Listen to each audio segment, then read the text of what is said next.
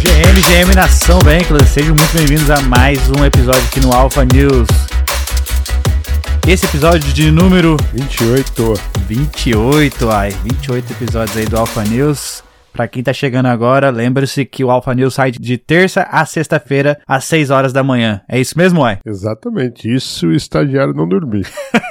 Só aconteceu uma vez do estagiário dormir, mas ele prometeu que não vai dormir mais, ou vai. É isso aí. Então vamos começar aí no dia 13 de abril. Grande evento que a gente tem comentado, que a gente comentou essa semana, foi o upgrade aí do Chapela. Upgrade do Ethereum, um upgrade muito esperado, que era os saques aí do, dos Ethers que estavam presos lá, travados na Beacon Chain. E aí, Uai? A espinha dorsal do DeFi está tudo sob ordem, perfeito, correu tudo bem lá da parte tecnológica, do código dos upgrades do Hard Fork Chapela e, e até engraçado que eu, saí, eu vi agora uma notícia, acho que a Glassnode, se não estou enganado, reportou que menos de 1% dos itens foram solicitados para resgate ali. E a, a questão que eu ainda falei ontem, que poderia causar uma volatilidade para baixo, né?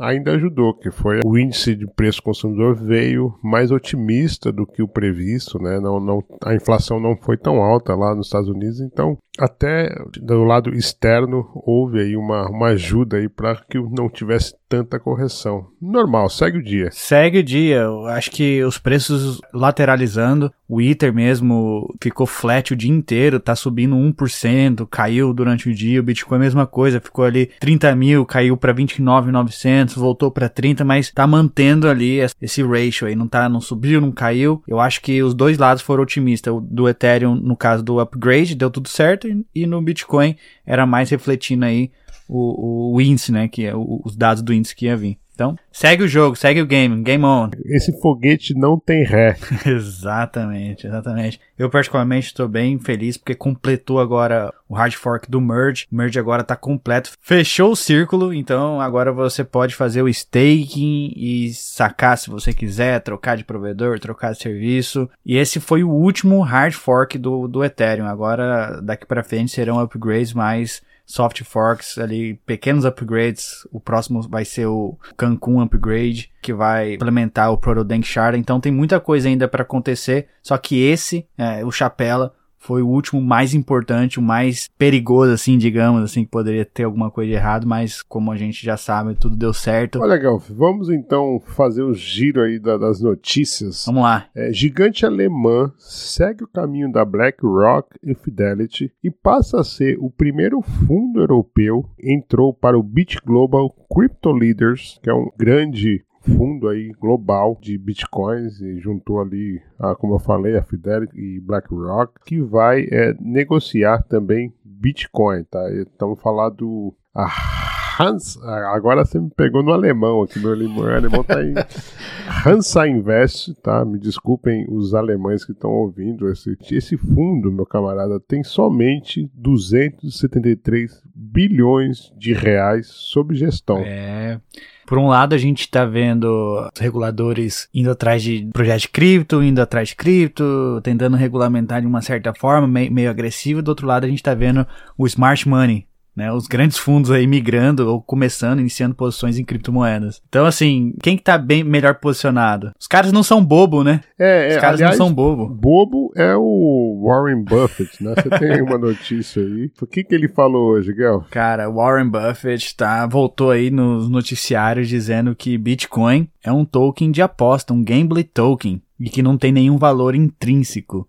A, o Bitcoin desde desde o começo do ano ele subiu quase 80% desde a sua baixa e mesmo assim Warren Buffett continua criticando aí o Bitcoin. Em uma entrevista para CNBC, que o Bitcoin realmente não tem nenhum valor intrínseco e que ele é um token de apostas. Isso foi interessante de ver porque ele continuou dizendo é, o desejo das pessoas participarem de algo assim é porque parece que é dinheiro fácil. E ele fala que é um instinto humano, que até ele mesmo cai em tentações de ganhar dinheiro fácil. E isso está sempre presente e sempre esteve. Então ele acha que o Bitcoin em si não tem nenhum valor e que as pessoas realmente estão apostando da mesma forma que elas apostariam no jogo de, de roletas. Então ele fez essa comparação. Será que o velhinho tá certo, Uai? Rapaz, eu tenho assim respeito pelos cabelos brancos do Buffett, sabe? Tenho respeito pela história dele, mas quando ele fala de, de criptomoedas, aí, aí saudoso Romário, né? Calado é um poeta. É, Warren Buffett, ele, ele é famoso por não investir em empresas de tecnologia, porque ele sempre afirmava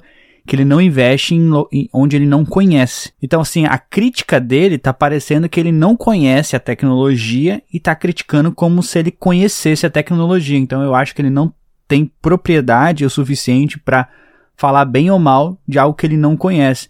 E até mesmo nessa ideologia de investimento, que ele não investe em algo que ele não conhece, ele demorou anos para investir em alguma empresa de tecnologia, acabou investindo na Apple lá atrás, porque né, tentou entender um pouco mais como funcionava a tecnologia da Apple, hoje é uma das maiores posições na carteira dele. Então eu, eu vejo essa crítica dele como um, um, ato dele não entender a tecnologia e não estar tá preocupado em tentar aprender para poder fazer uma crítica construtiva ou, sei lá, uma crítica negativa. É, veja bem, o gajo é bilionário, né, já está lá nos seus tantos e tantos, quase 100 anos. quase 100 anos. Tem um aluno dele também que agora me, me, é, me falhou a memória, o nome, que também tá na, é, é, super, é abraço direito do Buffett e também fala, vive falando pelos cotovelos sobre o Bitcoin. Charlie Munger? Exatamente, o Munger, ele mesmo. Né? É, esse daí tá com 99 anos, né?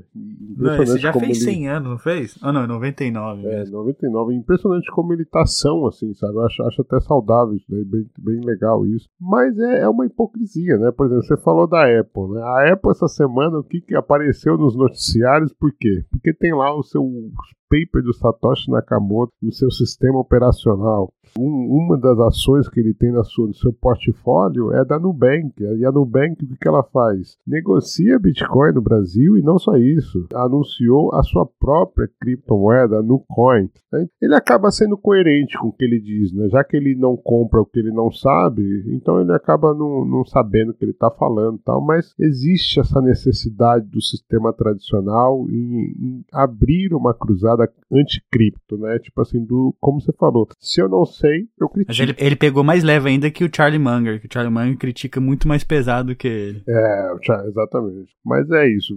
Acho que tem, temos que respeitar também os, os cabelos brancos e e a história dele, acho que ele como é, investidor, é, ele tem mesmo bastante coisa. Gosto muito do, de alguns ensinamentos do, do, Buffett. E é isso, segue o baile, acho que é normal, faz parte do jogo. Mas segue lá, uai. Vamos seguir em frente, que atrás vem gente. Número de investidores cripto cresce 50% no Brasil durante o bear market.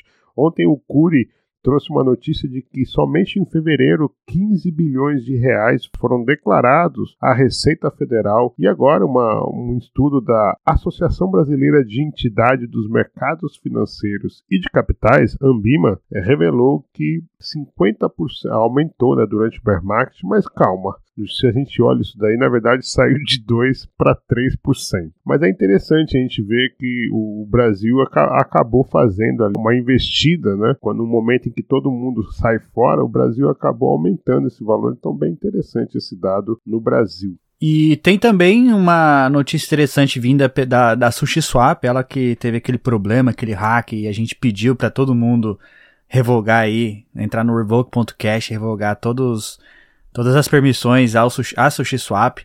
Então eles tweetaram de que os usuários que perderam dinheiro nesse hack serão reembolsados pela própria SushiSwap. E eles já fizeram um upgrade, já arrumaram o contrato e disseram aqui no tweet que a SushiSwap está segura novamente, que podem realmente confiar no, no projeto. Eles tiraram o contrato antigo, aliás, ainda está rodando, mas eles desabilitaram o contrato antigo e criaram um novo contrato, arrumando aí todos os bugs. Então, SushiSwap já está de volta e diz que vai devolver o dinheiro para todos os usuários aí. O Sifu, né? Que a gente falou, o Sifu. Até ontem a gente estava brincando que o Sifu, Sifu, mas agora ele vai ganhar, receber de volta o dinheiro. O cara é sortudo, né? E nessas horas, e nessas horas a gente vê o quanto é importante ter é, um, um, longo histórico assim, né? A SushiSwap tem um respaldo na comunidade e acho que a posição dela só reforça mais ainda um dos grandes players aí das corretoras descentralizadas. Já que você falou de hack, Gelfi, deixa eu trazer uma outra notícia também da Euler. A Euler teve lá o, o hacker arrependido que devolveu seus fundos. Então ela abriu ali um, uma solicitação ali para as vítimas darem claim nos fundos que foram roubados. Então, outra notícia aí também positiva aí com relação aos hacks. Olha, Vamos falar agora da Argentina. A Argentina abriu o primeiro fundo de contratos futuros de Bitcoin da América do Sul. É a CVN lá da Argentina conversou com empresas e decidiu ser o primeiro país a largar na frente aí a ter derivativos de Bitcoin regulados. Parabéns então aí aos argentinos, aos hermanos que vão poder agora negociar futuros de Bitcoin regulados lá na Argentina. Já que a gente está falando de CVM, deixa eu trazer também a notícia do Brasil. A gente tem nos falado que a CVN anda no cangote aí de golpistas, de scammers e até mesmo de tokens, né, de valor mobiliário. Olha, realmente isso não ficou só no blá blá blá, não. Ela multou ontem a Trader Group, que é um fundo ali que administra mais de. somente uma das contas tem mais de 6 milhões de reais e multou em 14 milhões por oferta irregular de token de valor mobiliário. CVM está vindo, é, CVM está vindo. Tomara que façam um, crie uma boa regulamentação, porque o Brasil tá, tá adotando bem, bem legal a adoção no Brasil de, das criptomoedas. Uai, para encerrar aqui do meu lado, eu queria dizer para você que o Elon Musk reportou que ele comprou milhares de GPUs, de graphic cards. Dizem aí especulações que ele está criando um projeto de AI no Twitter. É isso mesmo, uai? Ué, no AI? Não foi ele que assinou mês passado uma carta pedindo para paralisação dos estudos em AI? Eita, meu Deus. Acho que ele tava só de migué, hein? É, Você acertou. É. Quem ouviu o Alpha News aqui viu que né, a nossa opinião foi que, tipo assim, na verdade ele queria paralisar os estudos dos outros para avançar com deles, visto que ele é, ficou para trás, assim, né? Eu até trouxe o, o, caso lá do Twitter Blue. E aí tá aí, ó, nada como um dia após o outro. Elon Musk suspeito aí, né, de estar desenvolvendo sua inteligência artificial no Twitter. Que papelão, hein, Elão? É isso aí, então. Então é isso, Nação Bankless. Muito obrigado a todos que chegou até aqui. Nada falado no episódio de hoje foi recomendação de investimento fiscal ou recomendação de vida. Façam suas próprias pesquisas. Uai, mais uma vez, muito obrigado aí pelo episódio de hoje. Nos vemos amanhã. Valeu!